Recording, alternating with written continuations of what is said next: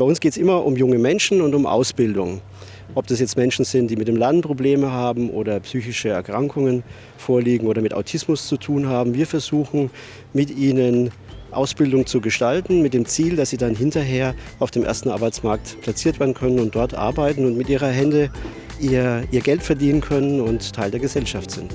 In der Gärtnerei, in der Hauswirtschaft oder im Friseursalon. Das Bildungszentrum bildet in über 40 verschiedenen Berufen aus.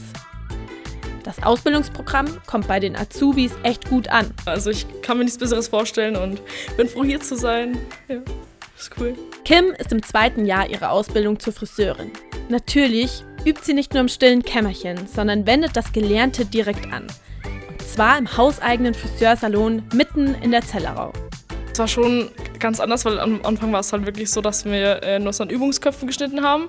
Aber dann so einem echten Menschen war schon so der Kontakt und auch so dieses, man musste sich halt überwinden, nicht so schüchtern zu sein, sondern hinzugehen und Hallo und ich bin die so und so und dürfte ich sie bedienen und dann auch allgemein, es war schon ein bisschen Angst da und Anspannung, aber an sich beruhigt man sich ganz schnell mit dem Kunden, wenn man in Kontakt kommt und spricht, dann läuft es schon ganz gut, ja. Der Salon ist ein kleiner Laden außerhalb des Ausbildungsgebäudes. Gemeinsam mit den Ausbildern versorgen die Azubis ihre Kunden dort mit frischer Farbe und schönen Schnitten. Ziel der Angebote des Bildungszentrums ist es, dass die Jugendlichen nach der Ausbildung einen Arbeitsplatz auf dem freien Markt finden. Eine Übernahme in der Bildungseinrichtung ist nämlich eher selten möglich.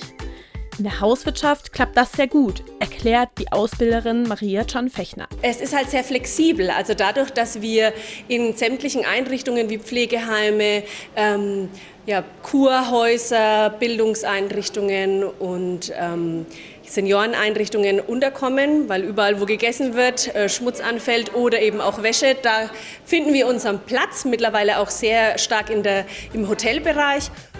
Die Ausbilderinnen und Betreuer unterstützen die Jugendlichen tatkräftig. Sie helfen ihnen zum Beispiel bei der Prüfungsvorbereitung oder eben bei der Suche nach einem Arbeitsplatz. Wir spüren einfach den Fachkräftemangel und dadurch sind die Betriebe einfach auch flexibler und sehen unsere Jugendlichen als äh, Geschenk. Und das ist halt ganz super. Ja.